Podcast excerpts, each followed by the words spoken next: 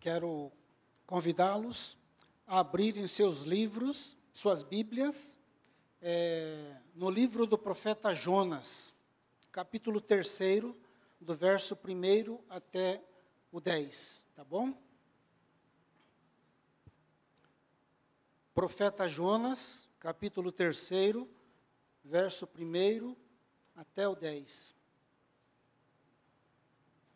E depois de lido, deixe a sua Bíblia aberta para você ficar localizando com seus dedos os versículos que nós estaremos comentando, tá bom? Assim, nós iremos aprender um pouco mais da palavra de Deus. Todos acharam?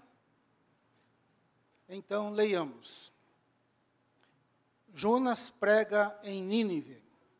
A palavra do Senhor veio a Jonas pela segunda vez, dizendo: Levante-se e vá à grande cidade de Nínive e pregue contra ela a mensagem que eu lhe darei.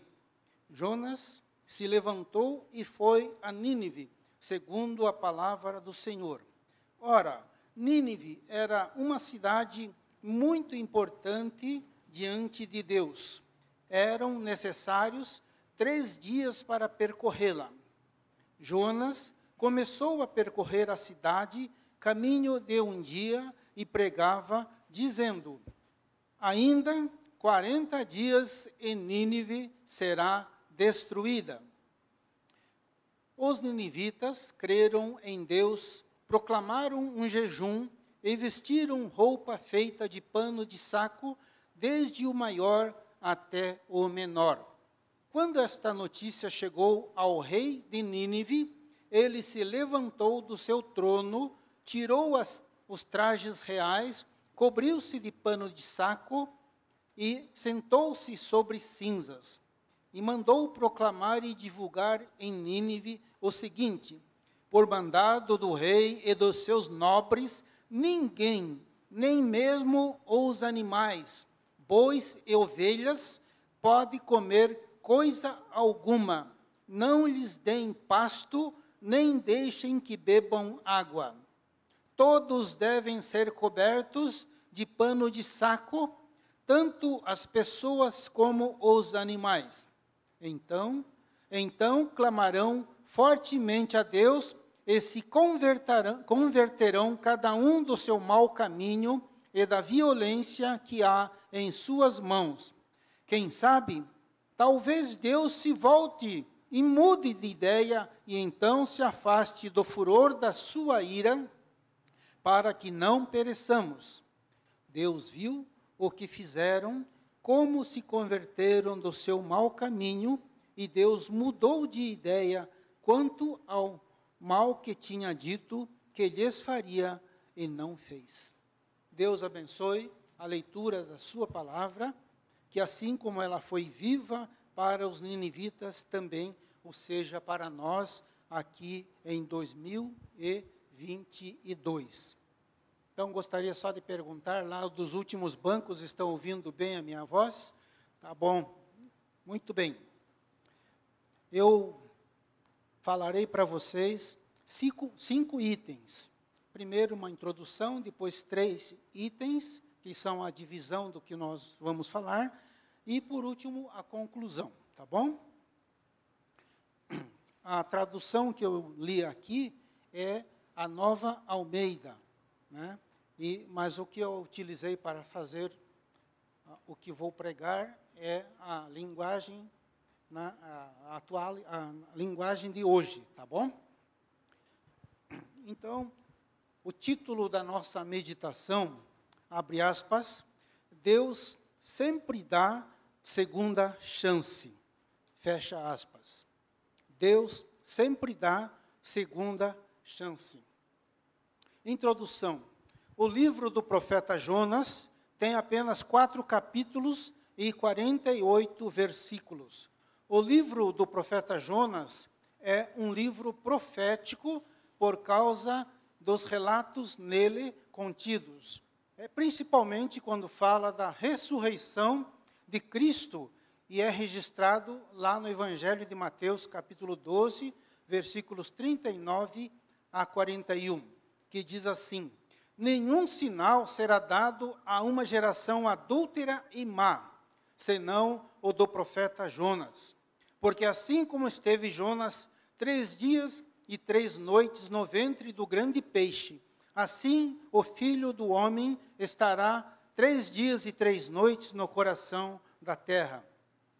Ninivitas se levantarão no juízo com esta geração e a condenarão, porque se arrependeram com a pregação de Jonas, e eis aqui está quem é maior do que Jonas. Fecha aspas.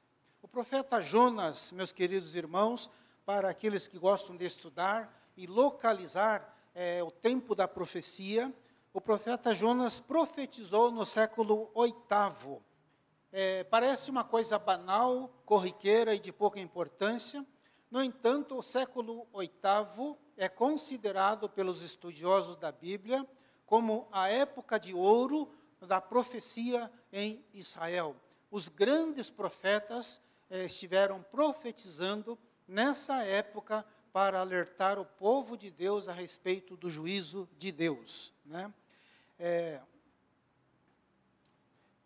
o livro de Jonas, meus irmãos, é um livro miraculoso. Esta palavra miraculosa nada tem de desabonadora, muito menos ele está sendo citado aqui entre aspas, né? Porque na verdade a palavra miraculoso é que, o que realmente designa e define o livro do profeta Jonas. Para vocês entenderem por que ele é chamado pelo Dr. Charles Eisberg de que é, é um livro miraculoso, você examinando desde o princípio do capítulo 1 até o último versículo do capítulo 4, você verá muitos sinais portentosos da parte de Deus. Esses sinais portentosos são manifestações da natureza que Deus tanto levanta como também proíbe de continuar sua fúria, e assim Deus vai fazendo, mas o maior de todos os milagres e sinais portentosos que Deus faz é na vida do ser humano, quando ele, só ele pode fazer, que é de mudar a sorte de um homem, convertendo o seu coração e fazendo-o temente a Ele, Deus Todo-Poderoso. Então, de fato, o livro de Jonas é um livro miraculoso, né? Uma coisa que fica como interrogação na minha cabeça, não de vocês, né? É porque é, eu vejo que muitos evangélicos hoje gostam de falar muitos, muito de milagres, mas poucos citam o livro do profeta Jonas, né? Talvez careçam um pouco de instrução para observar o que acontece nos dias atuais, o que está acontecendo na natureza, quando ela geme, né? Nós estamos vendo e para poder falar, né? Então, o livro de Jonas é um, um livro miraculoso e ele é também, no seu tempo, no seu escrito, na sua época, é, comparado pelos estudiosos da Bíblia como o verdadeiro João 3,16 do Antigo Testamento. Os irmãos sabem, né, não vou pedir para repetir, o, qual é o significado de João 3,16, mas que diz assim: Porque Deus amou o mundo de tal maneira que deu seu Filho unigênito, para que todo aquele que nele crê não pereça, mas tenha a vida eterna. Então Jonas foi tudo isso e mais um pouco, que é muito, muito mais um pouco para o Antigo Testamento. Por quê? O livro de Jonas mostra a Deus olhando por cima de Jonas, por cima dos judeus, por cima das tradições judaicas, por cima das regras religiosas de Israel, para enxergar os povos que ele criou, os povos que pertencem a ele. Deus está olhando porque seu olhar não é de condenação, mas é de misericórdia e de salvação. Por isso é realmente um livro miraculoso, né? E Deus quer estender a salvação e seu amor para com todos os povos sobre a face da terra. E o livro de Jonas é miraculoso porque é a evangelização de um povo pagão, os ninivitas eram pagãos, através de um profeta judeu. Né? Os irmãos sabem, o reverendo Daniel tem enfatizado, que o apóstolo Pedro, o primeiro a se dirigir aos gentios, ele foi chamado é, naquilo que nós, presbiterianos, chamado no Supremo Concílio da época, para prestar contas, porque ele foi e entrou numa casa de gentios, quando os judeus não se aproximam de, de gentios. Né? Então, o livro de Jonas é sobre isso. O primeiro item que eu quero falar para vocês é o que está no capítulo 3, verso 1. Deus sempre dá uma segunda chance. E Deus deu a segunda chance para Jonas. Capítulo 3, verso 1. Está escrito assim, na sua Bíblia, na minha, de qualquer um que tenha uma Bíblia boa. Pela segunda vez, o Senhor Deus disse a Jonas: Apronte-se e vá à grande cidade de Nínive e anuncie ao povo de lá a mensagem que eu vou dar a você. Deus havia comissionado Jonas para ir pregar em Nínive, porque o pecado de Nínive era muito grande. Assemelha-se a uma coisa, talvez a, mente dos irmãos estejam remetendo para o livro de Gênesis, quando é, Deus mandou é, é, para que o povo de Sodoma e Gomorra é, se arrependesse e enviou seu anjo até lá. Né? E Abraão pediu encarecidamente que se houvesse 50, 40, 30, 20 e 10, por último, que não destruísse. E Deus disse: se houver dez justos em Sodoma e Gomorra, não destruirei. Esse é o amor de Deus para todos nós. Né? Então, a segunda chance para Jonas é que na primeira ele comprou uma passagem para Tarsis. Eu quero dizer que quando Carlos pediu para ler o Salmo 48, né, deu para perceber que Tarsis é, seria hoje é, onde todos os aviões que partem aqui do Brasil, digamos assim, né, partem do Brasil, pousam lá. Né? Então, Tarsis era o porto que tinha uma grande afluência de navio, navios, e Jonas comprou a passagem para ir para aquele lugar, para fugir de Deus. Né? Então, meus irmãos, é, Jonas falhou, mas nós não somos juízes de Jonas. Né? Eu estava refletindo essa madrugada, viu, reverendo Daniel? Quando me pede para pregar, eu perco o sono, né? Então, eu estava refletindo e pensando nisso que chamar Jonas de fujão é o subterfúgio de todos os pregadores, né, que querem crescer à custa do profeta ou do, de outros personagens bíblicas, né, bíblicos, né? Então, Jonas, ele simplesmente com seu raciocínio, sua mente, sua cultura judaica, seu, a sua possessividade com respeito a Deus, que Deus era dele, da raça dele, de mais ninguém, ele fugiu, ele foi para Tarsis, ele que fugiu para longe. Só para dimensionarmos a distância que a Bíblia fala que Jonas fugiu, ele seria o lado oposto, é como se Jonas fosse mandado por Deus para a região oeste, ele comprou uma passagem para a zona para uma região leste uma coisa bem distante, longe, onde ele imaginaria no seu coração fugir de Deus, né? Então Deus havia comissionado Jonas, e Jonas não foi. E Deus mandou um grande peixe engoli-lo e vomitá-lo na praia. Esse é a segunda, o segundo comissionamento de Jonas, né? E Deus disse: vá até lá com a mensagem que eu te dei. Vá lá e pregue essa mensagem que eu, o Senhor ordenou. Então Deus, na sua maravilhosa graça, recomissionou o profeta Jonas para a missão, missão que inicialmente tinha vocacionado Jonas. Né? Então, meus queridos irmãos, é, nós que fomos educados na base da, da, vara de marmelo, nós sabemos o que é uma segunda chance, né? quando a gente precisava de uma correção. Então, Jonas, ele recebeu um, um bônus da parte de Deus, porque Deus não falou nada naquela hora e mandou ir realmente para o destino que ele tinha que ir. Então, meus queridos, Deus sempre dá uma segunda chance para todos os seus escolhidos. Quem de nós nunca falhou? Quantos são pastores que não, não tiveram no seu coração, na sua mente, diz assim: não quero ser mais pastor, mas depois, pensando bem, vou continuar pastor, né?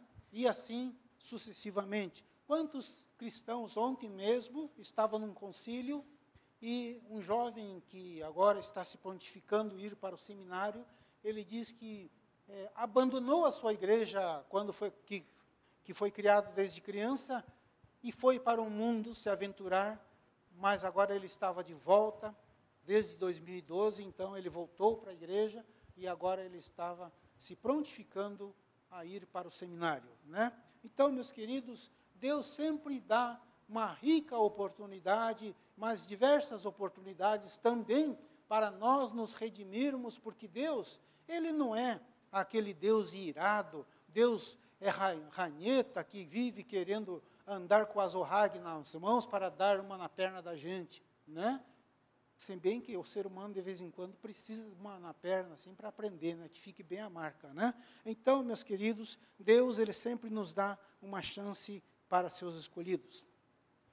João, capítulo 21, versículos 15 a 18, Jesus já havia ressuscitado e o Evangelho diz assim que depois, Jesus, depois que ressuscitou, e antes de ascender aos céus, quer dizer, subir aos céus, ele foi procurar Pedro. Pedro havia abandonado o discipulado e voltara à sua atividade de pescador, e com a sua volta à sua atividade de pescador, outros discípulos também disseram: Nós vamos contigo. E Jesus, indo até a praia, encontrou pescando na companhia dos demais. Esta passagem os irmãos conhecem como a pesca maravilhosa, em que Pedro diz: pescamos a noite toda e nada pescamos. Né? Então, em, conforme o Evangelho, é esta passagem aqui. E Jesus, então, foi procurar Pedro, encontrou-o pescando, e na companhia dele sentou-se, comeu com ele um peixe assado, e perguntou três vezes a Pedro: Pedro, tu me amas? Né? Lembram? Pedro, da terceira, já engrossou a voz para falar: é claro, o senhor não sabe, o senhor é Deus, o senhor é onipresente, onisciente, o senhor não sabe que meu coração te ama. Né? Mas podemos, como seres, seres humanos, responder até mal para Deus, mas quando Deus nos dá a segunda chance, nós vamos, defininho, mas vamos. Né? E Pedro falou: Sim, Senhor, claro que te amo, né? mas o que repercute aqui, que eu estou chamando a atenção, é que Pedro, tendo negado Jesus, abandonou o discipulado e foi pescar, voltou à sua rotina antiga.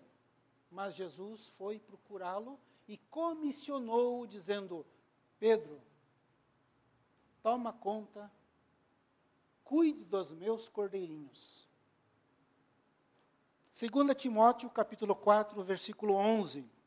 O apóstolo Paulo agora já está bem velhinho, ele escreve a Timóteo, seu filho na fé, e recomendou-lhe: procure João Marcos e traga-o com você, pois agora ele me é útil no trabalho do Evangelho.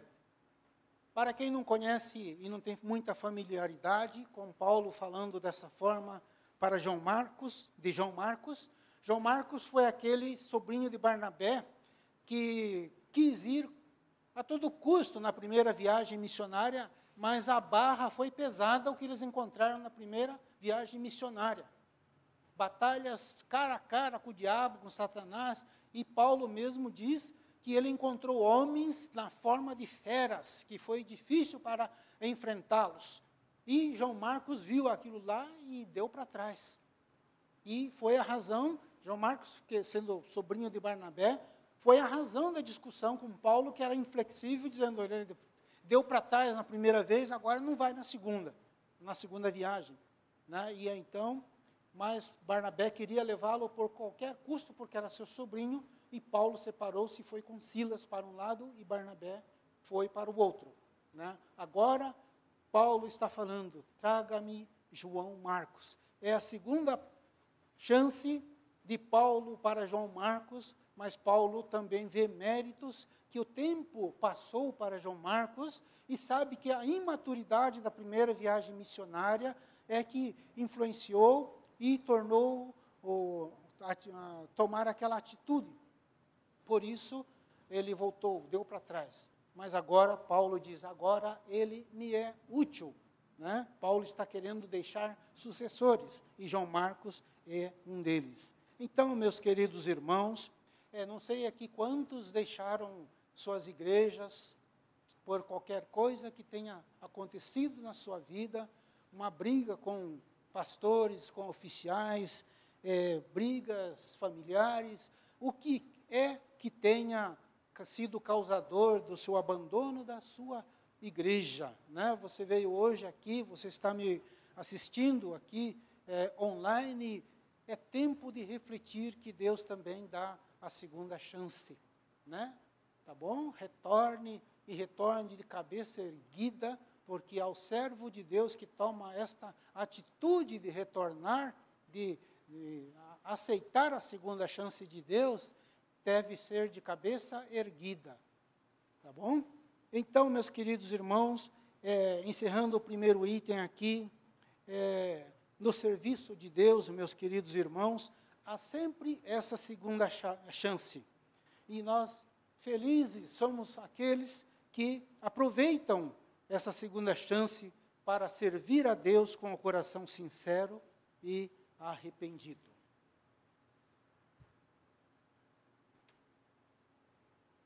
Item número 2. A graça de Deus na vida de Jonas e dos ninivitas. Talvez nós tenhamos como crentes assim uma visão simplória. Foi Deus que mandou, vou de peito aberto, né? Mas tem uma coisa que nós devemos aprender, que nada concernente ao reino de Deus é feito se a graça de Deus não nos acompanhar. Que qualquer é, profeta, qualquer apóstolo, qualquer pastor, qualquer professor de escola dominical, qualquer líder, e eu me lembro do professor é, Paulo de Góes no seminário, quando ele disse que até uma pequena visita nos lares é, de rotina da igreja deve ser feita debaixo de uma oração fervorosa ao Deus Trino. Né? Então, é, até isso, meus queridos irmãos, a graça de Deus permeia todo o Antigo Testamento, mas aquele é, teólogo que, que, eu consultei, o Charles Effenberg, uma coisa assim, Effenberg, ele diz assim que é, a graça de Deus no Antigo Testamento é apenas comparado a uma vela acesa em todo o mundo, na escuridão. Mas é, comparado com a graça que emana da cruz em Jesus Cristo, na cruz, para toda a igreja. Né? Então, a graça de Deus, meus queridos irmãos, ela é uma palavra maravilhosa que nós devemos é, sempre falar a respeito dela com muita, muito respeito. É uma palavra chamada palavra Shem, no hebraico é derivado de uma raiz da palavra e tem como significado, abre aspas, curvar-se, abaixar-se, mostrando que essa é a atitude de alguém muito poderoso, de um Senhor poderoso que pratica este ato para alguém que é inferior, seja material ou economicamente falando. Mas este ser é, elevado, poderoso, ele se curva porque ele quer fazer com que aquele que é pequeno e não tem forças para se levantar, seja tomado pela sua, sua mão, pelo seu braço, pelo seu pescoço, pelo seu ombro, e seja colocado de pé, frente a frente com ele. Então, a graça do nosso Deus é isso, porque naquele tempo havia é, os poderosos que tratavam é, impiedosamente os que pertenciam à classe economicamente ou fossem inferiores economicamente, materialmente, e eram infalíveis né, no tratamento rigoroso. Mas Deus, sendo nosso Deus, ele é gracioso, tanto é que o salmista diz assim: seja gracioso para conosco o rosto de Deus. Então nós devemos sempre entender que a graça de Deus é que nos sustenta, nos salva, nos permite ter a fé e principalmente nos permite ainda continuar caminhando na carreira cristã. A graça de Deus que nos sustenta, né? Então, esse significado da palavra Shem, ele é um significado muito belo, lindo mesmo, para nós nunca é, levantarmos a voz contra o pastor, contra o presbítero, o conselho da igreja, a mesa diaconal, é, quando é, eles, é, a nossos olhos, muitas vezes, é, erram, eles erram porque são humanos como nós, como todos nós. E nós, como seres humanos, devemos aprender que essa palavra, o significado dessa palavra Shem é de Deus para conosco. Então nós devemos ser assim para com as pessoas. Por isso Paulo, ele fala de uma forma muito carinhosa para os crentes de uma igreja, dizendo: cada um considere o outro independente da condição moral, social, material dela, o seu superior, né? Então, meus queridos, é assim que nós precisamos refletir a graça de Deus para nós. Jeremias, é, no livro de Gênesis, capítulo 6, verso 8, diz assim: Porém, Noé achou graça diante do Senhor. Êxodo 34, verso 6. E passando o Senhor diante de Moisés, este clamou: Senhor, Senhor Deus, tenha misericórdia, seja compassivo, clemente e longânimo e grande em misericórdia e fidelidade, que guarda a misericórdia em mil gerações, que perdoa a iniquidade, a transgressão e o nosso pecado. Jeremias 31, verso 2. Assim diz o Senhor: o povo que se livrou da espada logrou graça no deserto. A, a, a graça do Senhor é o favor imerecido. Nós não merecemos, não temos nenhuma qualidade para merecermos ser pinçados entre a imensa multidão de bilhões de habitantes sobre a face da terra, estar na igreja do Senhor, ouvir a palavra de Deus e ouvir a palavra de Deus é um privilégio que Deus nos dá para selarmos nossos destinos, nossa vida, para mostrar para Deus que nós escolhemos o que nós queremos ser diante dEle. Então, a graça de Deus, meus irmãos, é imerecido é, e é e se torna a base da nossa salvação. É a graça de Deus que nos dá a salvação, nos dá a justificação, nos elege para a salvação desde antes do fim do mundo, dos, da fundação dos tempos e nos dá fé e dons espirituais. Efésios capítulo 1, versículo 7 diz assim: Em Cristo temos a redenção, pelo seu sangue, a remissão dos pecados, segundo a riqueza da sua graça. Efésios 2, 8 e 9, porque pela graça sois salvos mediante a fé, e isto não vem de vós, é dom de Deus, não de obras, para que ninguém se glorie. Romanos 3, 24. Sendo justificados gratuitamente por sua graça, mediante a redenção que há em Cristo Jesus. O item número 3. O profeta Jonas um grande pregador. Versículo, capítulo 3, versos 4 até 10. Versículo 3, na parte B, Deus está falando. Nínive era uma cidade tão grande que uma pessoa levava três dias para percorrê-la. Nínive era uma cidade tida como capital daquela época. E naquele tempo, Nínive tinha por extensão 96 quilômetros, e como uma cidade, era uma cidade fortificada, como também as cidades de Israel eram. Né? Eles tinham costume de construir a, os muros em volta da cidade. Possivelmente as pessoas pudessem habitar em volta dos muros. e morar na cidade, possível, dentro dos muros, possivelmente ficava por conta daqueles que tinham mais posições materiais, né, como até hoje. E isto é a causa dessas tragédias, como aquilo que está acontecendo em Petrópolis, aconteceu em Minas, na Bahia, e acontece aqui no Embu, em Taboão da Serra, em qualquer lugar do mundo, é que as pessoas mais abastadas compram os melhores lugares e fica os baixios e beiras de valados, o caminho do morro também para os mais pobres, né? Então, meus queridos, então, é, naquele tempo, a cidade de Nínive tinha um muro em toda a cidade de 30 metros de altura e 15 metros de largura, né? É, ou espessura. E a população é, total mesmo, possivelmente fosse em torno de mais ou menos 600 mil pessoas, com já contando as 120 mil crianças que está lá no quarto capítulo registrado. Né? Então, meus irmãos, a pregação do profeta Jonas, é, se os irmãos quiserem olhar nos seus, na sua Bíblia, né?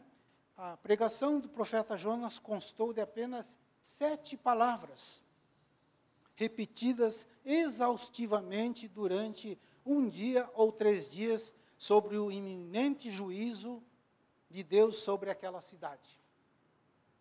O sermão do profeta Jonas era constava de sete palavras e essa palavra de Jonas, a pregação que ele repetia toda hora era que dentro de 40 dias Nínive será destruída. Jonas deveria ter uma voz de megafone, né, para anunciar e uma coisa, meus irmãos, nós podemos ver, falamos da graça de Deus, que é aquele favor imerecido do Deus Todo-Poderoso que se curva para nos pensar dentre a multidão de bilhões, para nos dar a salvação, para nos fazer membros da igreja, para continuarmos a caminhada cristã dia a dia. E nós vemos aqui também que há um outro elemento muito santo que pegou estas sete palavras de Jonas e fez uma grande pregação, uma grande cruzada lá naquela cidade de Nínive. Capítulo 3, no versículo 4, diz assim: Jonas entrou na cidade, andou um dia inteiro, então começou a pregar. Né? Quando Jonas começou a pregar, o Espírito Santo, que sempre esteve à frente de Jonas, vai à frente de Jonas. Antes que Jonas abra a boca, o Espírito Santo começa a falar em cada coração daquelas 600 mil almas que estavam ali. Junta-se ao trabalho do Espírito Santo de convencer as pessoas dos seus pecados, dos seus erros, dos seus maus caminhos e descaminhos, a graça de Deus. Charles Oden diz assim: a graça eficaz é que quando Deus quer, ninguém se interpõe. Né? Então, meus queridos, quando Jonas começou a pregar o seu sermão de sete palavras, o Espírito Santo iniciou o seu trabalho incessante de estar é, anunciando limpando os corações, as mentes, tudo para que eles, ele, aquela pessoa pudesse ter a, a mente e o coração limpa, limpos para ouvir a palavra da pregação de Jonas. E Jonas fez isto, pregou incessantemente, mais 40 dias e Nínive será destruída. O trabalho incessante do Espírito Santo sobre todo o povo é interessante que o trabalho do Espírito Santo, gente, é, pastores não falam, né? nem aqueles que são mais, é, é, é, têm mais intimidade em falar sobre a pessoa do Espírito Santo, mas não falam que a ação do Espírito Santo torna o indivíduo que ouve mais inteligente em suas escolhas. E nós falamos isso porque é verdade aqui quando Jonas estava pregando, o Espírito Santo estava agindo, agindo naqueles corações, mas não era apenas como aquilo que o reverendo Daniel falou agora há pouco, se somente levantar a mão, cantar, ou mesmo quando o outro pastor foi orar, desculpe, meu irmão, esqueci seu nome, mas é muitas, muito, muito, muito mais profundo daquilo que se passa no nosso íntimo e se aflora como nossa escolha do que Deus quer que nós façamos é expor em nossos sentimentos e palavras aquilo que o Espírito Santo fez, aquilo que a graça de Deus nos permitiu, e então nós podemos fazer a nossa escolha. Né? Então, é, o Espírito Santo trouxe inteligência sobre todo aquele povo. Meus queridos irmãos, aquele povo, nós não vamos fazer Israel de, de coitadinho, queridinhos de Deus, né? Se bem que pastores têm uma queda muito grande para fazer isso, e, e este que fala para vocês também tem uma queda profunda por Israel. Né? Mas Israel era pecador, meus irmãos. Israel era cruel. Se você ler o livro de Gênesis, o que os filhos de Jacó fizeram para aquele sujeito que seduziu a irmã deles, meus irmãos, aquilo tem, nem em 2022 você não escuta na, no Datena ou de qualquer outro programa policial. Né? Então, meus queridos, é, Israel também era desobediente, era perverso de coração, faziam coisas perversas, mas aquele povo ninivita, eles também é, ficavam assim na perversidade, rasgavam os ventres de, de mulheres de outros povos só para é, maltratar as pessoas, separavam as famílias, seu, as, as, famílias para é, dispersá-las e vendê-las como escravos em praças públicas. Então, mas aquele povo que tinha essa cultura saqueadora, todos, eles também foram alvos da graça de Deus e da presença do Espírito Santo, e Deus pode fazer isto sim. O Espírito Santo pode tornar-nos inteligentes para fazer escolha. E lembro um fato até que atual, porque por menos de 10 anos. Os irmãos lembram que a imprensa e a televisão noticiou e falou e mostrou cenas de um dia em que a polícia no Rio de Janeiro subiu os morros e botou os traficantes para correr e mostrou assim os traficantes todos bem armados correndo, cheio de armamento pesado, mas correndo é, para se, se salvar, né? Pois um, também vimos um homem subir aquele morro porque seu filho fazia parte dos traficantes. Ele estava aprofundado naquele, naquele vício também, de vender o vício. E aquele homem que subiu aquele morro foi em busca do seu sobrinho, ele era um cristão, ele subiu o morro, o morro, o morro em busca do seu sobrinho, porque ele ligou para o seu sobrinho e disse: saia daí, venha para cá. Ele disse: não posso, se eu sair, os traficantes me matam porque eles não querem deixar arquivo vivo. Se eu descer, a polícia também mata porque eles não querem delatores. Não. Então, ele, o, pai, o, pai de, o tio dele subiu os morros, agarrou-se nele e disse: Agarre-se em mim. E desceram ao morro, meus irmãos. Nem os traficantes viram, ou não quiseram ver, não puderam ver porque Deus não deixou, nem a polícia viu, e eles passaram incólumes a salvo. Então, meus queridos, Deus nos faz inteligente através da direção do Espírito Santo para trilharmos novos caminhos, caminhos melhores.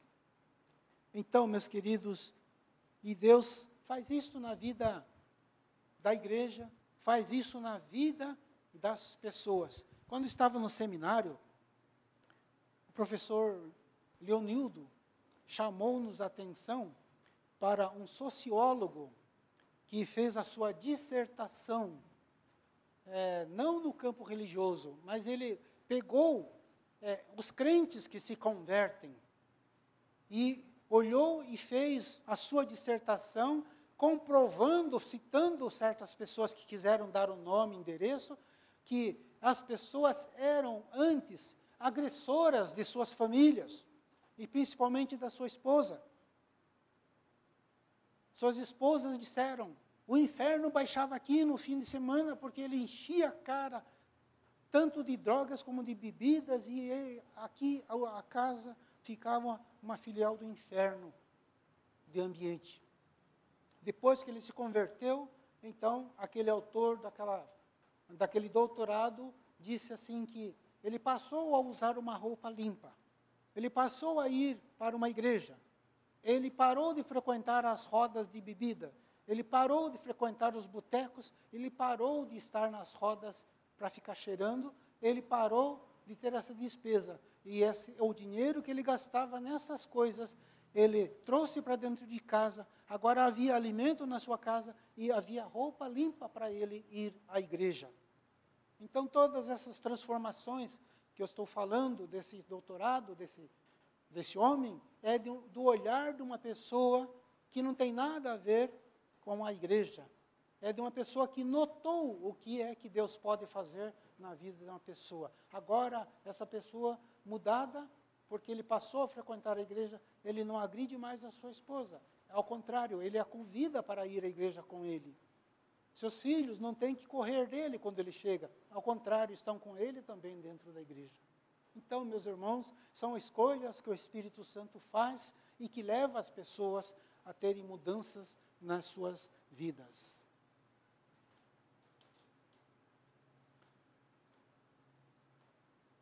No capítulo 3, no verso 5, está escrito assim na sua Bíblia e na minha: Então os moradores de Nínive creram em Deus e resolveram cada um que deveriam jejuar. E todos, desde os mais importantes até os mais humildes, vestiram roupa feita de pano grosseiro, a fim de mostrar que estavam arrependidos. No versículo 6 a 9 diz assim: E quando o rei de Nínive soube de tudo isso, levantou-se do trono, tirou o manto, vestiu uma roupa de pano grosseiro e sentou-se sobre cinzas. Versículo 7 mandou também anunciar ao povo da cidade o seguinte: Esta é uma ordem do rei e dos seus ministros. Ninguém podia comer nada. Versículo 8: Que todas as pessoas e animais vistam roupas feitas de pano grosseiro, que cada pessoa ore a Deus com fervor e abandone os seus maus caminhos e as suas maldades. Versículo 9 Talvez assim Deus mude de ideia. Talvez o seu furor passe e assim não morreremos. Vejam, meus queridos, a síntese de um povo perverso, mau, cruel, como também o povo de Israel era, é, de repente é, para para refletir sobre sua sorte. E isto sobe do povo para cima. Esta é a democracia, né? Que o pessoal hoje fala de democracia, mas é uma atrocidade de ditadura, né? É onde as coisas emanam de cima para baixo, sem sequer se é, importar com o que a, a base passa, está passando nessa cidade, né? Então, essa é a verdadeira democracia que as pessoas falam hoje. Mas é o efeito de poder escolher. De baixo para cima chegou até o rei, e este então estendeu o decreto rigoroso da, da, da base que estava tomando sua posição de é, ou, ou se arrepender, e ele foi mais, ele disse, ah, haverá um jejum, onde até os animais, nenhum animal poderá comer. E esse costume de dizer de vesti-los de saco de, é, de pano é, grosso, grosseiro, é um costume que é, os pesquisadores os escavadores dos templos antigos, eles falam que, de fato, os faraós e os grandes monarcas do passado, é, eles enterravam, enterravam todos os seus animais, todos com as crinas cortadas, é, vestidos de luto, para serem enterrados até junto com o monarca que morreu. Né? Então, meus queridos, isto é algo que vem de Deus, estas oportunidades, a graça de Deus está conosco, sempre é, levando-nos para ficarmos firmes e principalmente o Espírito Santo vem nos orientando, ensinando e ele, a Bíblia diz que ele nos ensina também a orar como devemos, porque não sabemos orar como convém. E ele também intercede com gemidos inexprimíveis. Meus queridos, então, este trecho do capítulo 3 de Jonas é, é miraculoso realmente. Jonas é o maior pregador que existiu sobre a face da terra até 2022 e até os dias em que nós seremos arrebatados, meus queridos irmãos. Porque nenhum pregador conseguiu 100% de adesão à sua mensagem. E Jonas conseguiu, pregando sete palavras, um sermão de sete palavras. Ajudados pelo Espírito Santo, a graça de Deus, mas ele fez, ele cumpriu o que ele tinha feito. E o versículo 10, na sua Bíblia, deve estar escrito assim: que Deus viu o que eles fizeram e como o abandonaram dos seus maus caminhos. Então Deus mudou de ideia e não castigou a cidade como tinha dito que faria. Meus queridos irmãos, é, não sei se há alguém que não é membro de igreja, mas isto é para todos nós, para você em especial. Se Deus trouxe você, a graça de Deus o trouxe, meu irmão, e o Espírito Santo é que está falando para você de uma forma bem particular, tete a tete, de forma VIP para você, para todos nós, é, das escolhas que nós devemos fazer. Encerrando já já, já né? vejam a diferença com que Deus tratou-os e como a diferença que Deus tratou Sodoma e Gomorra. Né? Escolhas pessoais. Concluindo, meus queridos irmãos, gostaria de falar o seguinte. Concluindo, é, o profeta Jonas, no capítulo 3, nos ensina uma coisa. Nós que somos crentes, já de algum tempo, nós devemos abandonar o péssimo costume de nos acostumarmos com a casa de Deus. De ouvir de qualquer jeito, de vir de qualquer jeito à igreja no culto de domingo. Eu não estou falando para você vir de terno, nem de gravata, nem de sapato de couro alemão, não. Nem sapato de bico fino. Eu estou falando da sua pessoa, de vir como se fosse hoje o dia da sua conversão. De prestar culto, que domingo é o dia do Senhor e o culto que prestamos é para Ele, Deus. É o culto é dele. Nós temos que prestar este culto e prestar de forma adequada, limpa, verdadeira. Por isso nós precisamos aprender, como os ninivitas creram, nós devemos continuar crendo na palavra de Deus. A salvação de Deus, meus queridos, também é um trabalho da igreja. A igreja está trocando as mãos, os pés pelas mãos. A igreja está querendo entrar na área da benfeitoria social, cuidar de animais. Não é essa a nossa tarefa. Tem pessoas que fazem melhor do que nós. Tarefa da igreja é falar do evangelho. E quando você for falar, não fale como Moisés, eu sou gago, eu sou falto no falar, eu tenho vergonha. Né? Sabe por quê? Jesus mesmo disse: não tenha medo de falar, porque quem vai falar por você é o próprio Espírito Santo que vai colocar as palavras para você falar. E também, meus queridos irmãos, uma coisa bem atual. Veja o que está acontecendo no mundo, no nosso Brasil, na nossa cidade, uma cidade violentíssima, né? Violentíssima tal que eu fiquei no mês de janeiro inteirinho no interior, e eu fui andando e parei num caixa eletrônico lá, fiquei olhando para os lados lá, né? Costume que a gente tem aqui em São Paulo, né? Essa violência insana das coisas que estão acontecendo e nós não temos percebido, só reclamado que é, a meteorologia traz a chuva e acontecem tra essas tragédias. Nós estamos como igreja com medo, que, como a sociedade está com medo. Eles têm razão de ter medo, mas nós devemos estar confiantes no Deus que opera, no Deus que criou, no Deus que nos salvou. Ter serenidade, porque nenhum mal há de acontecer conosco se partirmos por causa dessas intempéries, é porque não, é o nosso tempo, ele já nos chamou. Mas o que nós, nós queremos dizer é justamente é essa questão de o medo estar paralisando a igreja. Nós estamos em tempo de pandemia e muitos, meus queridos, não têm vindo mais à igreja e já se desgarraram completamente. E parabéns para você que veio hoje na igreja, porque você sabe que nós não estamos livres da Omicron, mas você veio porque você sente que você deve prestar culto a Deus. Né? Então, o texto de Jonas, capítulo 3, verso 1 ao décimo, então, é este livro, o meio do livro miraculoso.